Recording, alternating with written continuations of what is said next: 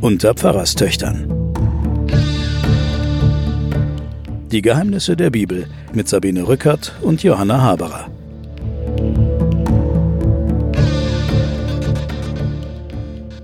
Willkommen zu den Pfarrerstöchtern und den Geheimnissen der Bibel. Mir gegenüber sitzt meine Schwester Johanna Haberer, Professorin für Theologie und Medien an der Universität Erlangen. Hallo Johanna. Hallo Sabine. Ich bin Sabine Rückert, stellvertretende Chefredakteurin der Wochenzeitung Die Zeit und ich erzähle hier mit meiner Schwester zusammen die Bibel sozusagen in eigenen Worten. Vielleicht sollen wir noch mal vorausschicken, was wir hier wollen. Wir wollen also niemanden bekehren oder belehren. Wir sind Pfarrerstöchter, natürlich mit der Bibel aufgewachsen und wir unterhalten uns über die Bibel.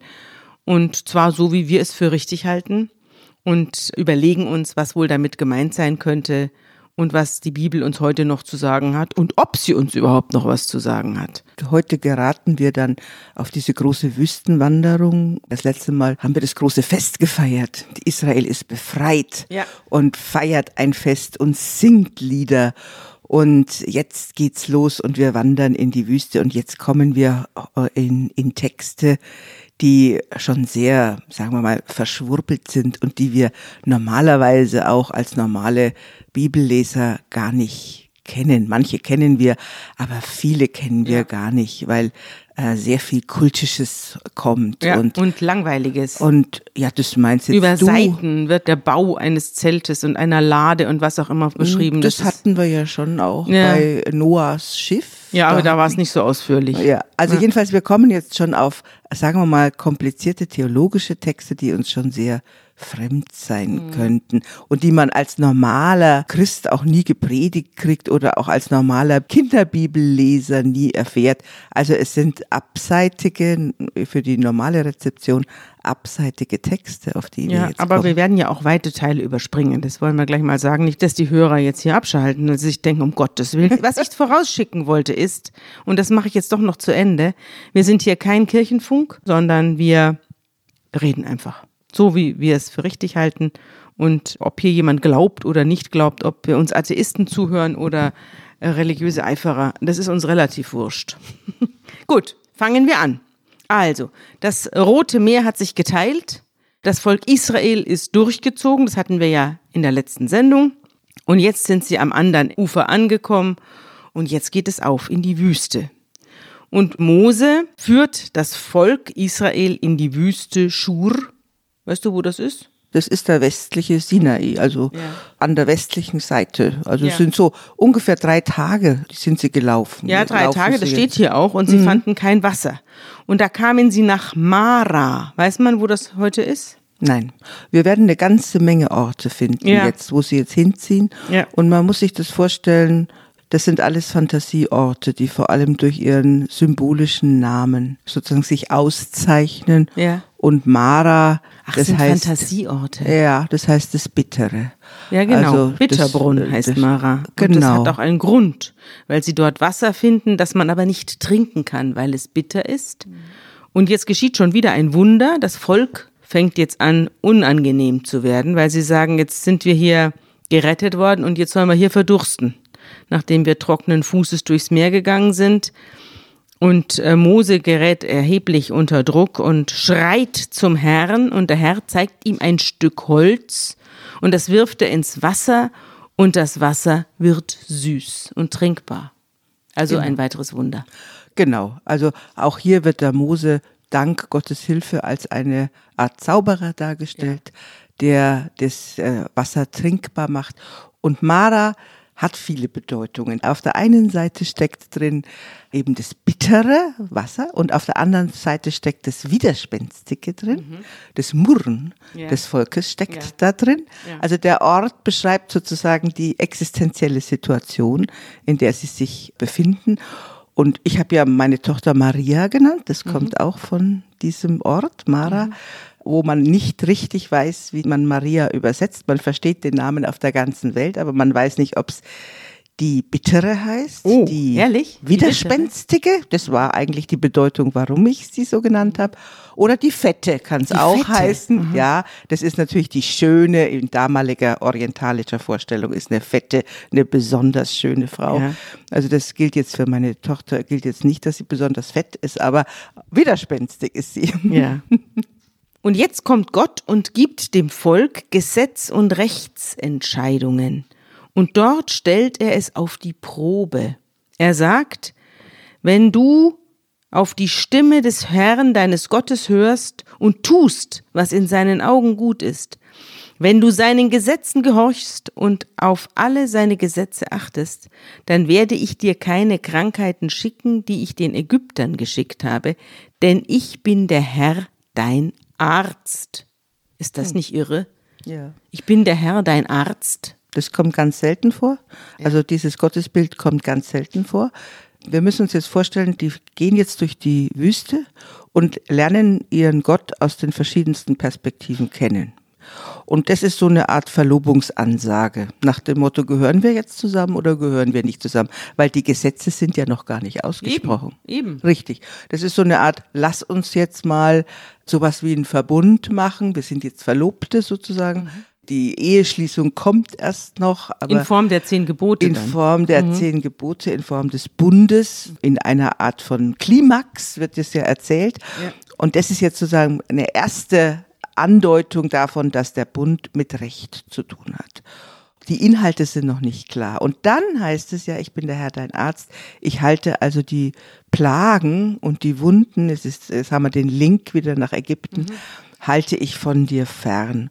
Aber das ist fast die einzige Stelle, wo Gott als Heiler dargestellt wird, ja. Naja, wir werden ja später, wenn wir auf die Gesetze zu sprechen kommen, in einer der kommenden Folgen, werden wir ja auch darauf zu sprechen kommen, dass viele religiöse Verordnungen, es gibt ja dann eine Vielfalt von Verordnungen, die wir nur streifen werden in diesem Podcast, aber ein paar wichtige werden wir trotzdem besprechen, zum Beispiel die Reinheitsgebote, die natürlich sehr viel, oder auch die Sexualitätsgebote, die natürlich sehr viel Mit mit, dem. Übertragung von Krankheiten zu Ja. tun haben Ja. und mit dem Vermeiden von Infektionen. Also gerade jetzt in diesen Tagen, wo wir selber von der Infektion f- uns im Häuschen verstecken, ist das natürlich hochinteressant und die Vereinigung von Kult und Gesundheit Genau. spielt hier eine große Rolle beim Herrn, der auch Arzt ist. Ja, genau so ist es.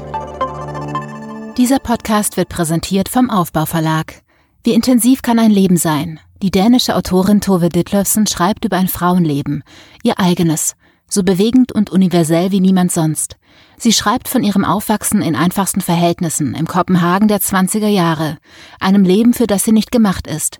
Sie will mehr, ausbrechen, schreiben.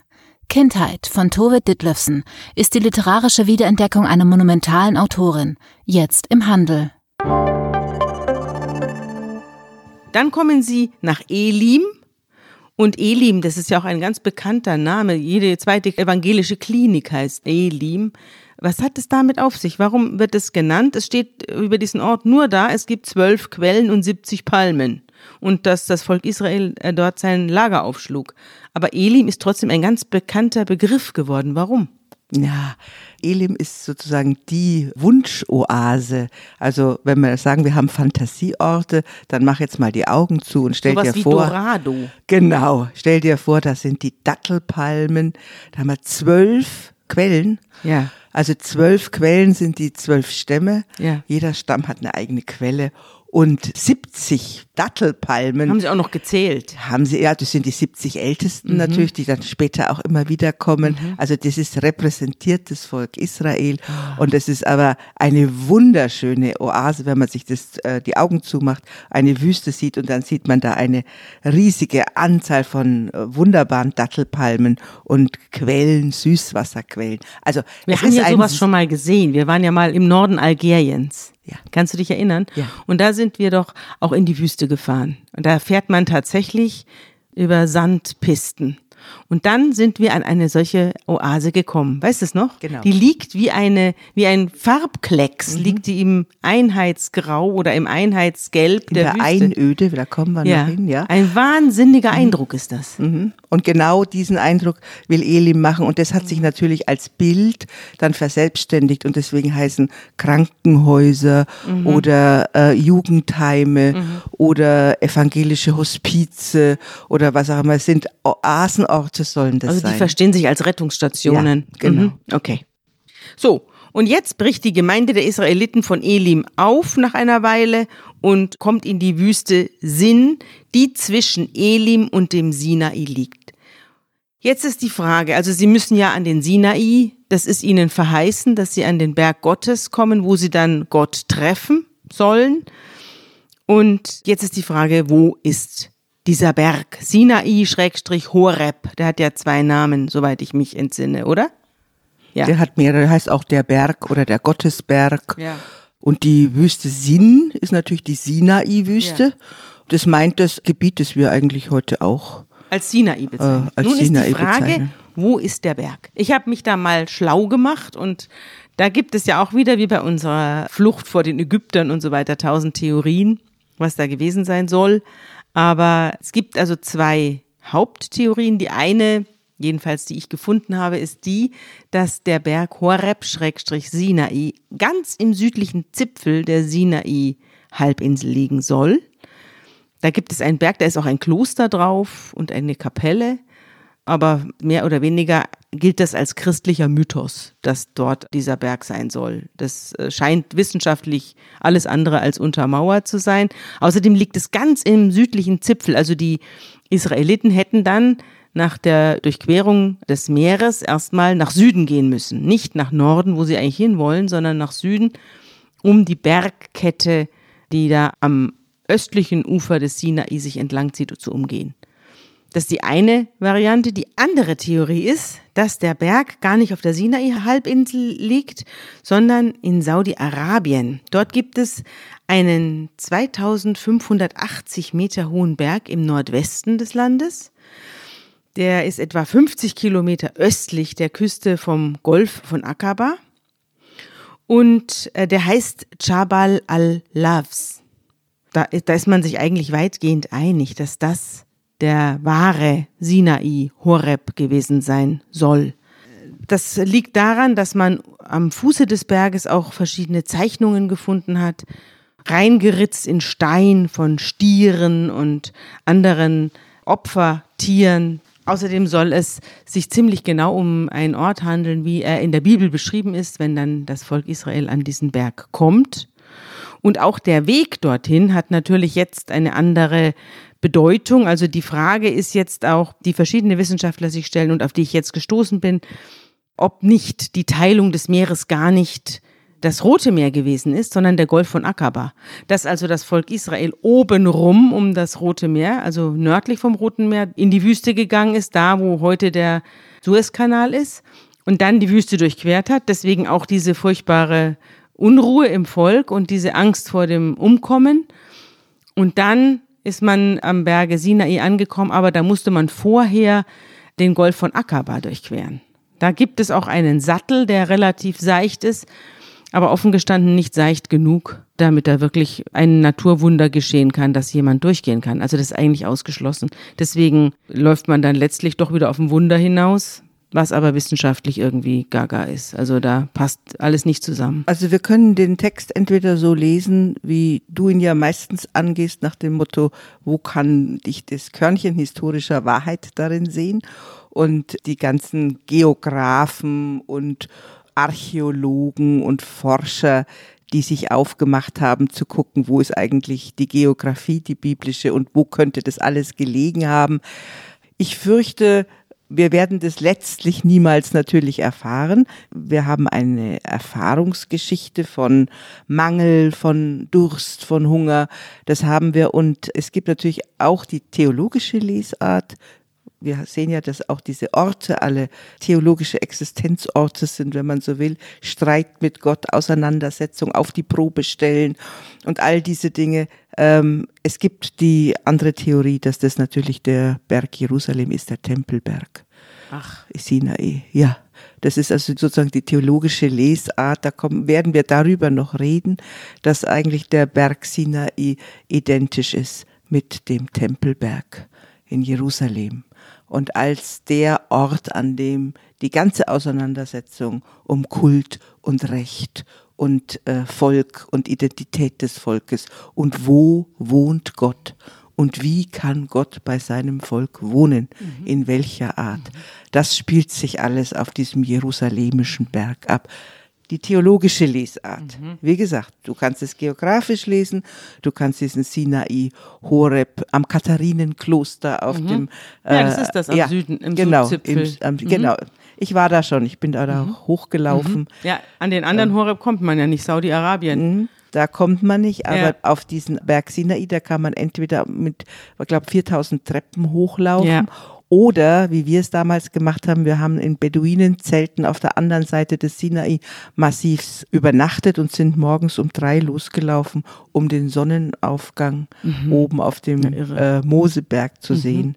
Wir haben uns da leider verlaufen, weil es ist nämlich kein einzelner Berg, sondern es ist ein ganzes Massiv. Wir haben dann in strahlender Sonne nachmittags um drei sind wir dann tatsächlich am Kloster angekommen. Ja, und dazwischen haben wir ein paar Nomaden getroffen, die uns ausgelacht haben, weil wir hatten Wanderstiefel an und die hatten wie bei dem Reinhard May-Lied nach, nach dem Motto, ach, ihr seid aus Deutschland, haben die uns da angelacht.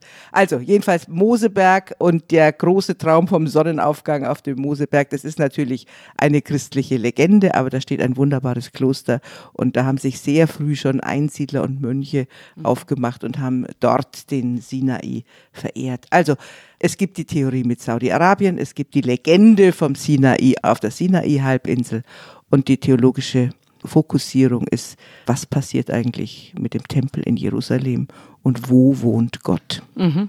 Da sind wir aber noch lange nicht. Also Gott wohnt ja erstmal in einem mobilen Zentrum, in einem aber da kommen wir dann drauf. Ich wollte nur noch kurz sagen, dass diese ganze Frage, wo ist das Volk Israel entlang gezogen, welches Meer wurde geteilt oder auch nicht geteilt, das hat einen unglaublichen Sog auf alle möglichen Abenteurer, Taucher, Forscher, selbsternannte Forscher, aber auch Forscher von Universitäten, die da also mit schwerem Gerät auf dem Boden herumkriechen, dieser Meerengen und da herumsuchen und dann da Kalkablagerungen und, und Riffe finden, die so ähnlich aussehen wie zertrümmerte Streitwagen. Das stimmt. Also ich, da gibt's auch ganze Aufnahmen, Fotoserien, kann man sich alles angucken, wie am, am Grunde des Golfs von Akaba da tatsächlich äh, Muschelformationen sind, die an Räder erinnern und an kaputte Streitwagen der ägyptischen Streitmacht von 1400 vor Christus. Also da gibt's eine ganze Abenteuerfraktion,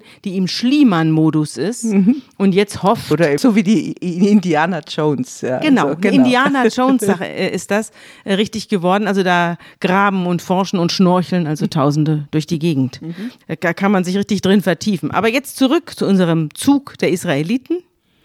Und die Israeliten kommen nun am 15. Tag des zweiten Monats, also sie sind jetzt schon anderthalb Monate unterwegs, seit dem Auszug aus Ägypten, da kommen sie in der Wüste an die Grenzen ihrer Kraft. Und jetzt fangen sie das an, was das berühmte Murren ist. Das murrende Volk wird uns ja noch eine Weile begleiten, weil die Israeliten ja, wann immer es geht, murren. Und sie sagen zu Mose und Aaron, wären wir doch in Ägypten durch die Hand des Herrn gestorben, als wir an den Fleischtöpfen saßen und Brot genug zu essen hatten. Ihr aber habt uns nur deshalb in die Wüste geführt, um alle, die hier versammelt sind, an Hunger sterben zu lassen. Und da spricht der Herr zu Mose, ich will euch Brot vom Himmel regnen lassen. Das Volk soll hinausgehen und seinen täglichen Bedarf sammeln und ich will es prüfen, ob es nach meiner Weisung lebt oder nicht. Wenn sie am sechsten Tag feststellen, was sie zusammengebracht haben, wird es doppelt so viel sein, wie sie sonst täglich gesammelt haben. Also, das Volk wird unzufrieden und das ist natürlich eine typische Begleiterscheinung der Freiheit. Da haben wir ja letztes Mal schon ja, das angestimmtes und, äh, Lied. Das ist ja eine stehende Redewendung. Du äh, sehnst dich zurück an die Fleischtöpfe Ägyptens. Ja, weil da hatte äh, ich zwar keine Verantwortung, aber ich habe jeden Tag den Bauch voll gehabt. Genau. Und darum geht es jetzt hier die ganze Zeit. Das finde ich schon ein starkes Stück, muss ich sagen. Ich meine, die Kinder wurden umgebracht, ja. Da wurde ein Genozid veranstaltet. Sie wurden also gepiesackt bis aufs Blut. Sie mussten ihre Ziegeln am Schluss selber brennen. Das haben wir ja alles gehört, wie die da geknechtet worden sind. Und jetzt jetzt ist das immer noch besser, als hier in der Wüste frei zu sein. Und das erinnert einen an so viele verschiedene andere Freiheitsgeschichten. Ja, ich habe einen netten Brief von einer Hörerin bekommen, die schon bei unserer ersten Exodus-Erzählung jetzt gesagt hat, es erinnert mich doch an meine DDR-Geschichte, weil wir hatten natürlich unsere sozialistischen Fleischtöpfe, aber die Freiheit war halt dann hart für uns. Und das hat sie sozusagen aus unseren Erzählungen rausgehört, dass das für sie eine ganz aktuelle Geschichte ist. Genau, jetzt wollte ich dir mal was vorlesen. Ich bin mal ein bisschen ins Archiv gegangen und habe ein paar interessante Schlagzeilen gefunden über die Unzufriedenheit nach der Freiheit. Erstmal aus der Frankfurter Allgemeinen Sonntagszeitung am 7. Oktober 2007 das Unglück der Frauen. Die Welt steht den Frauen heute offen, zufriedener hat es sie nicht gemacht.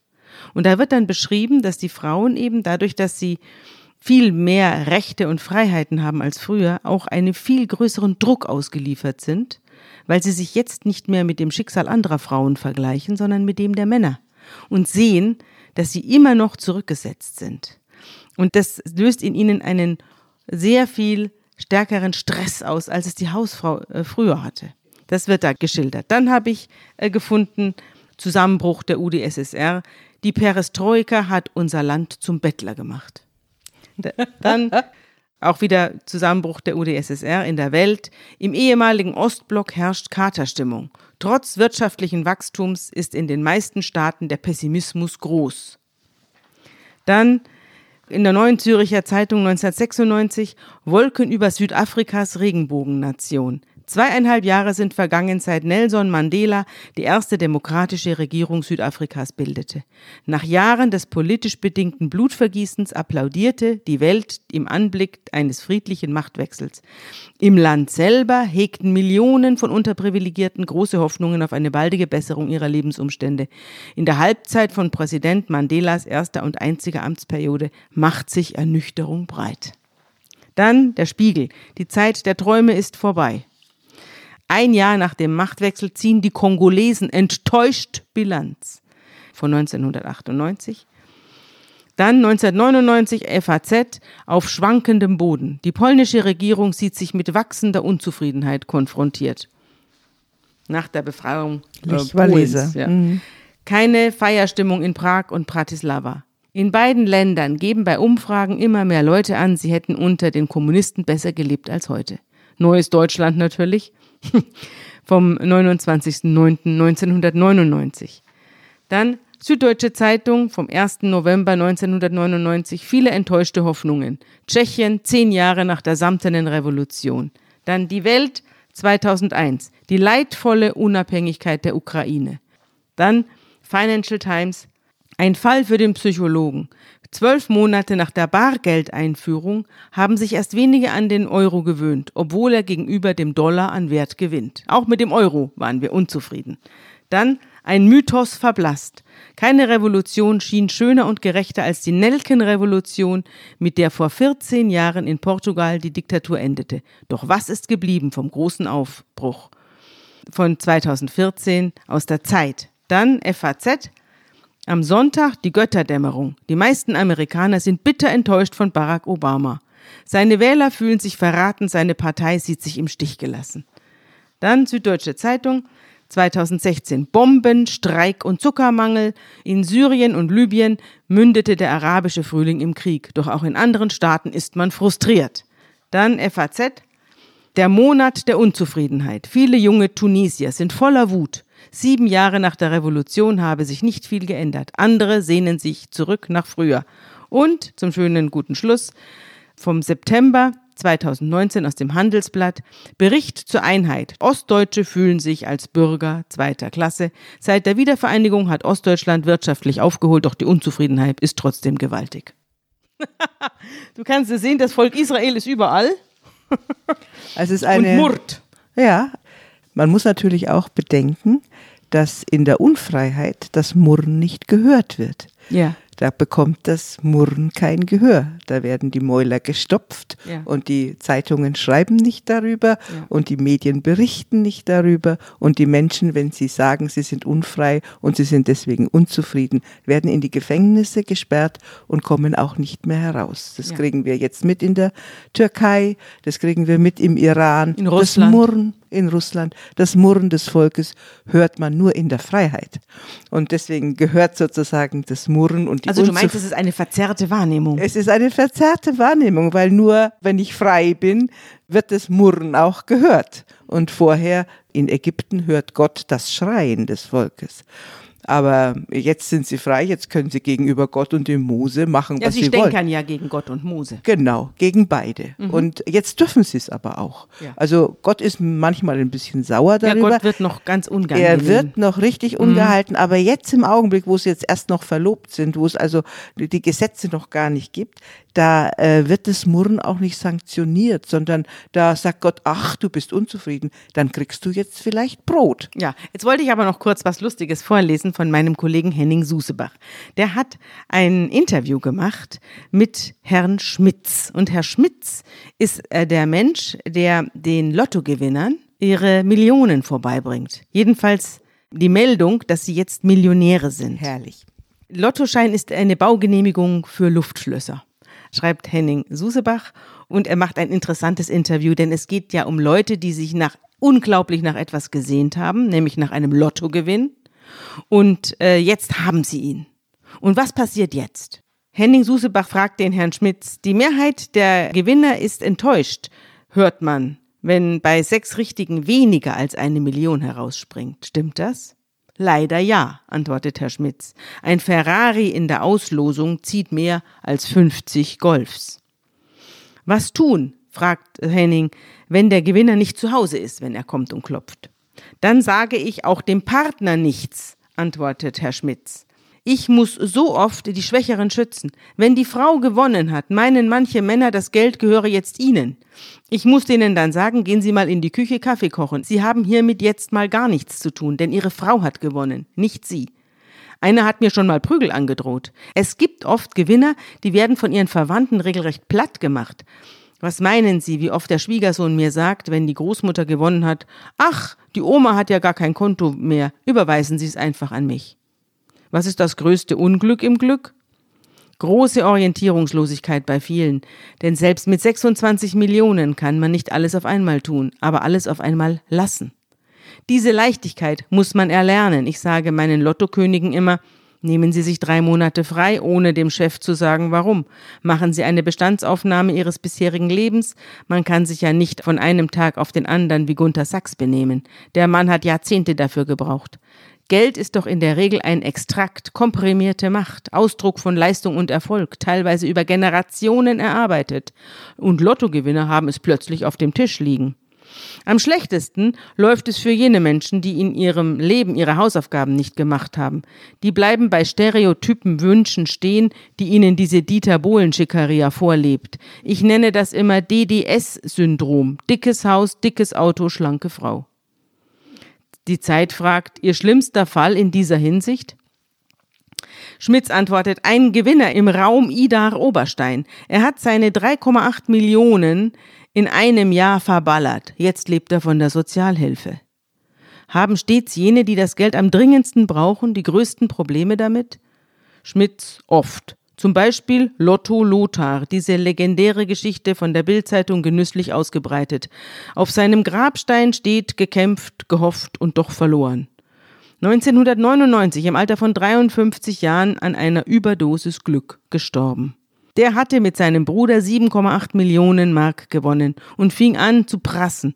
Schwerer Goldschmuck, schnelle Autos, schöne Frauen und viel Alkohol. Vier Jahre hat's gedauert, Magendurchbruch. Ende. Ja. So viel zum Thema Freiheit und ihr Preis. Und auch diese Frage, wie man dann mit einem sag mal, Wunder umgeht, also wie kann man das Wunder portionieren, darüber redet ja dann der Text, wenn jetzt die Israeliten Hunger haben und Durst haben und dann sagt Gott, okay, ihr kriegt Brot. Das ist das berühmte Manna. Ja. Das Manhu heißt es eigentlich. Das heißt übersetzt, was ist denn das? Ja. Und dann kommt ja dieses Brot vom Himmel, so erzählt die Geschichte.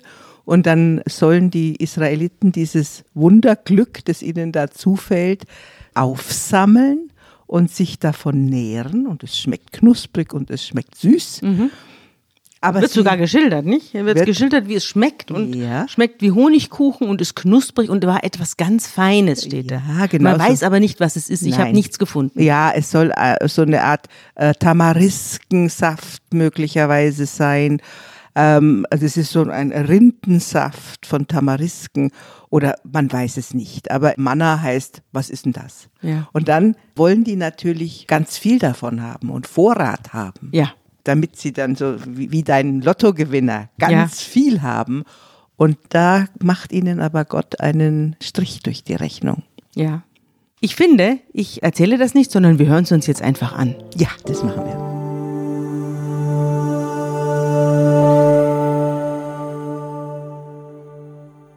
Und am Abend kamen Wachteln herauf und bedeckten das Lager. Und am Morgen lag Tau rings um das Lager. Und als der Tau weg war, siehe, da lag's in der Wüste rund und klein, wie reif auf der Erde. Und als es die Israeliten sahen, sprachen sie untereinander, Mann, hu? Denn sie wussten nicht, was es war. Mose aber sprach zu ihnen, Es ist das Brot, das euch der Herr zu essen gegeben hat. Das ist's aber, was der Herr geboten hat. Ein jeder sammle, so viel er zum Essen braucht.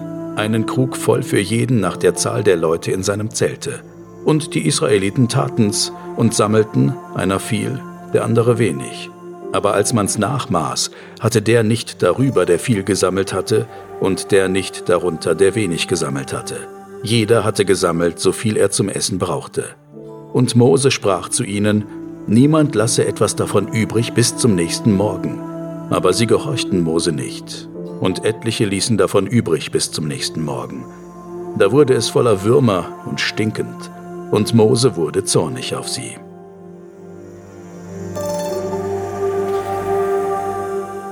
Also ich finde, es passt wunderbar zu deiner Lottogewinnergeschichte, weil dieses Brot, das ist ja auch ein Symbol, hast du genug, um dich zu ernähren.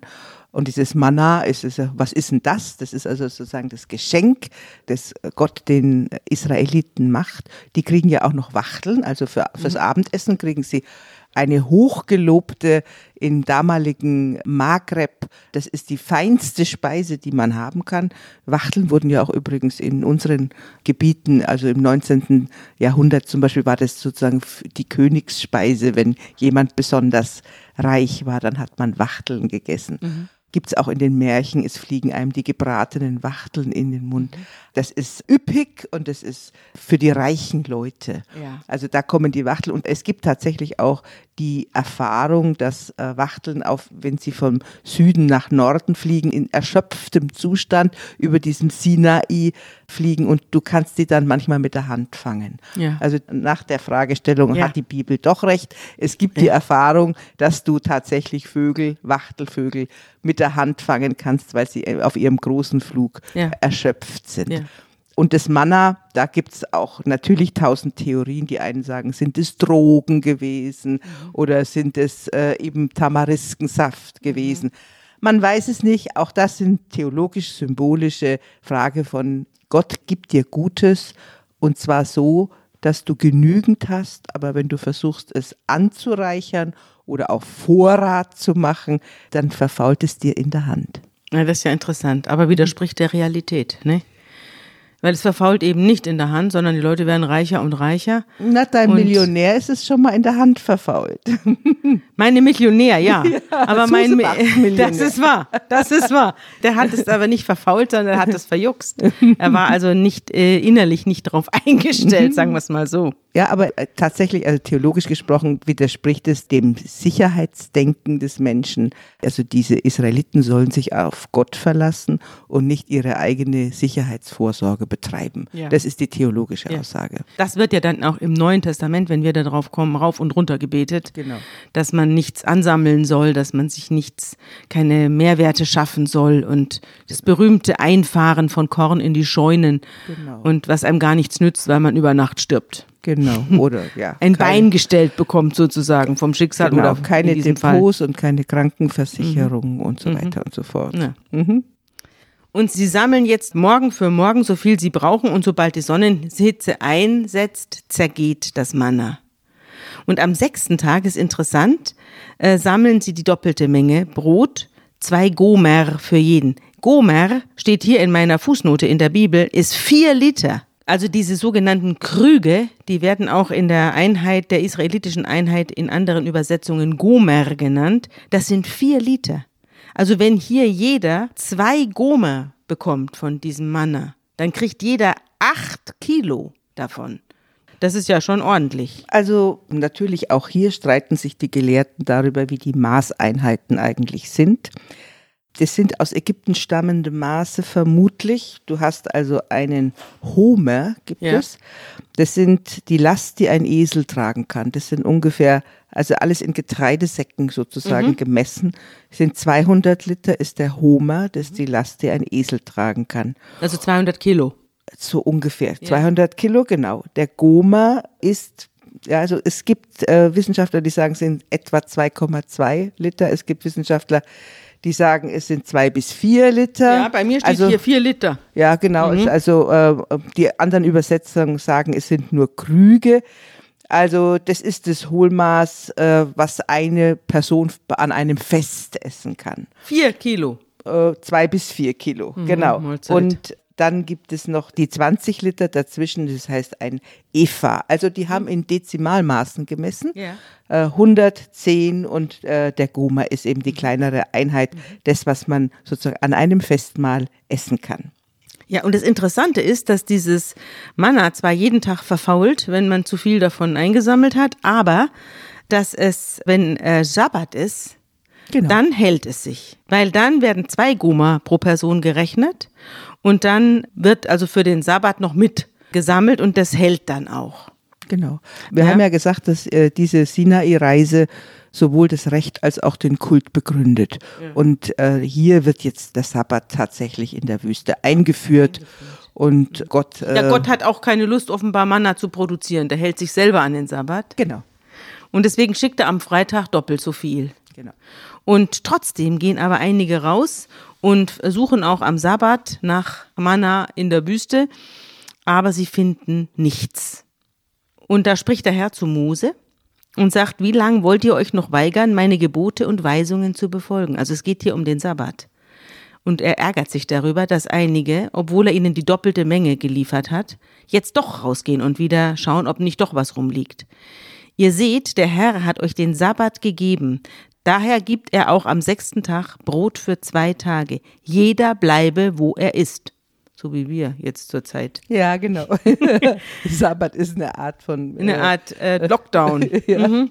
Am siebten Tag verlasse niemand seinen Platz. Das Volk ruhte also am siebten Tag. Das Haus Israel nannte das Brot Manna. Es war weiß wie Koriandersamen und schmeckte wie Honigkuchen. Und dann kommt äh, Mose zum Volk und richtet ihm aus, dass der Herr ihm aufgetragen habe, für die Generationen nach euch sollen sie Manna aufbewahren, damit sie das Brot sehen, das ich euch in der Wüste zu essen gab. Also so eine Art Museumsbrot sollen sie jetzt herstellen oder aufbewahren. Und zu Aaron sagt der Mose, nimm ein Gefäß, schütte ein volles Gomer, also vier Kilo Manna hinein und stell es vor den Herrn. Es soll für die nachfolgenden Generationen aufbewahrt werden. Wie der Herr dem Mose befohlen hatte, stellte Aaron das Manna vor die Bundesurkunde, damit es dort aufbewahrt würde. Und die Israeliten aßen 40 Jahre lang vom Manna, bis sie in das bewohnte Land kamen. Sie aßen Manna, bis sie die Grenze von Kanaan erreichten. Also die aßen 40 Jahre lang und dann hing es ihnen am Schluss auch zum Hals heraus. Wahrscheinlich, der Manna kann es selber saufen, Genau. sagt der Münchner im Himmel. Genau. Und die sagen- sagen aber die Israeliten auch zu Gott, äh, Ja. weil sie es ihnen zu den Ohren rauskommt. Ja, aber äh, hier hast du den Beginn jetzt auch dieser ganzen Kultbeschreibungen. Das soll eine Erinnerung an die Wohltat sein, die Gott den Israeliten gegeben hat. Und das wird später dann im Tempel stehen, dieses äh, dieses, dieser Krug mit der Erinnerung an, ich habe von Gott alles, was ich brauche, jeden Tag bekommen, auch in den Wüstenzeiten. Und diese Psalmsätze und vergiss nicht, was er dir Gutes getan hat, mhm. was Gott dir Gutes mhm. getan hat.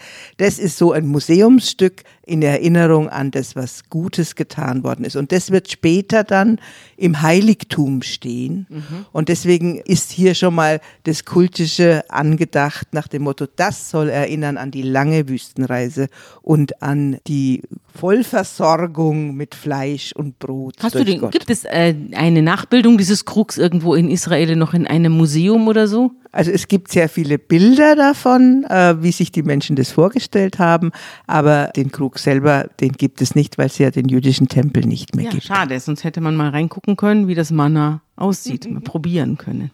Ich habe noch was. Und zwar habe ich einen wunderbaren Text von Jens Jessen, der ein Kollege von mir ist, und der hat einen Text geschrieben über Wünsche, wenn sie wahr werden und über den Fluch der erfüllten Wünsche. Wunderbar. Einen wunderbaren Text. Und da wollte ich jetzt ganz kleine Auszüge daraus vorlesen. Jede Wunscherfüllung hat ihren Preis, womöglich auch einen schrecklichen. Der Wunsch zu fliegen, der Wunsch nach frei verfügbarer Energie, der Wunsch nach grenzenloser Mobilität sind kurz davor, den Planeten zu ruinieren. Wünschbar wäre heute vor allem dem Wünschen Einhalt zu gebieten damit es der Menschheit als solcher nicht ergeht wie jener Fischersfrau in dem berühmten Kunstmärchen von Philipp Otto Runge, die mit ihrem maßlosen Wünschen am Ende alles schon Erreichte zunichte macht. Der Fischer und seine Frau, kennst du? Der zaubermächtige Butt, den ihr Mann an Land zieht, verspricht, für seine Freilassung jeden Wunsch zu erfüllen, aber die Frau ist mit nichts zufrieden. Sie zwingt ihren Mann, den armen Butt immer wieder zu fangen. Sie will nicht nur ein schönes Haus und dann einen Palast, sie will auch noch Königin und schließlich Päpstin werden. Am Ende reicht es dem Butt und die Fischersleute landen wieder in ihrem angestammten Pisspot. Was wäre in unserer überreizten technischen Zivilisation dieser Pisspot, auf den wir alle zurückfallen müssten? Wahrscheinlich die leergeräumte, langsam verglühende Planetenkugel, auf der sich das Leben, das dort einst so prachtvoll entstanden ist, gewissermaßen über sich selbst hinaus gewünscht hat. Zurück ins Nichts. Mhm. Ich glaube, das trifft diese ganze Geschichte, diese Mose-Geschichte durch Kopf. die Wüste auf den Kopf, vor allem, weil ja dann schließlich die Regeln kommen. Ja. Und die Regeln, wie man sozusagen sich selbst einhegt, ja. wie man das eigene Wünschen einhegt, wie man den Überfluss vermeidet, wie man vermeidet, über die Stränge zu schlagen, wie man vermeidet und so weiter. Also da, die Erkenntnis, dass zu dieser ganzen Freiheit gleichzeitig eine selbstgewählte einsichtige Gesetzmäßigkeit gehört. Sowas Maßhalten. wie Maßhalten gehört. Mhm. Das, diesen Bogen erzählt, wenn wir es jetzt modern ausdrücken, diese Geschichte. Ja. Das, davon erzählt ja die Bibel auch sehr viel ja. vom Maßhalten. Ist ja eigentlich ein großes Regelbuch. Also auch, ja. ja. Es gibt auch eine Tragik, fährt Jens Jessen fort, eine Tragik der erfüllten Wünsche, die jeder von uns kennt und die vielleicht mehr verrät über die wahre Natur unserer Maßlosigkeit als die universalhistorische Betrachtung. Jeder kennt das Gefühl der Enttäuschung, das ein Objekt der Begierde auslösen kann, wenn es endlich errungen wurde. Das Haus am Gardasee ist dann eben nur ein Haus und keineswegs die Erfüllung unserer Träume von Schönheit, Glück und ewigem Sommer. Der verheiratete Mann, der so mühsam aus den Fängen der Ehefrau zu lösen war, erweist sich, nachdem er mit Sack und Pack in die Wohnung der Geliebten gezogen ist, plötzlich als genau das und nichts weiter, ein erschöpfter Mann mit Eheschäden. Und erst recht die banaleren Ziele unserer Sehnsucht, das fabelhafte Auto, die eleganten Schuhe, der Chefposten, verwandeln sich kaum, dass wir sie ergattert haben, in die Alltagsüblichkeiten, denen wir doch mit unserem Wünschen zu entkommen trachteten. Das ist auch eine, so ist es nun mal. Ich weiß auch nicht, warum es so ist, dass die Menschen so sind. Man weiß ja auch aus der Arbeitspsychologie, dass man, wenn man einen Arbeitsplatz wechselt oder eine Beförderung erlebt hat, dass man dann zwei Jahre lang auf, auf Wolken geht. Und nach zwei Jahren hat sich das erledigt. Dann hat man sich an diesen Posten gewöhnt oder an diese neue Situation oder an den neuen Arbeitgeber und dann wird man langsam, naja, ist auch nicht alles Gold, was glänzt. Und nach neun Jahren ist man genauso unzufrieden wie beim Ausgangspunkt. Das ist eine, ist eine neun Jahre, sind dann eben einfach der Kreislauf, den das Glück ertragen kann und dann muss neues Glück her oder man bleibt im Unglück verhaftet. Na, für die Israeliten ist es jetzt dieses Land, das sie sich wünschen.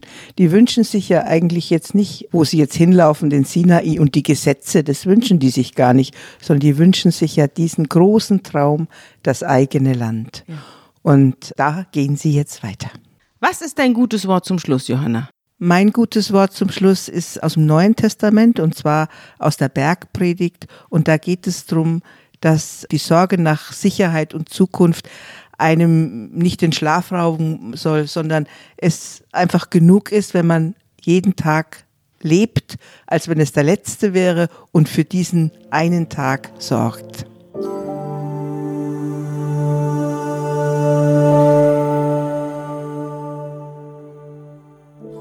Darum sorgt nicht für morgen, denn der morgige Tag wird für das Seine sorgen. Es ist genug, dass jeder Tag seine eigene Plage hat. Wir hatten jetzt auch einige Plage mit mhm. diesem Podcast und werden weitere Plage auf uns nehmen für den kommenden in 14 Tagen. Ich freue mich schon drauf, ja. wenn es weitergeht mit unserer Wüstenwanderung. Ein Roadmovie machen wir da durch die Wüste. Genau. Tschüss. Tschüss.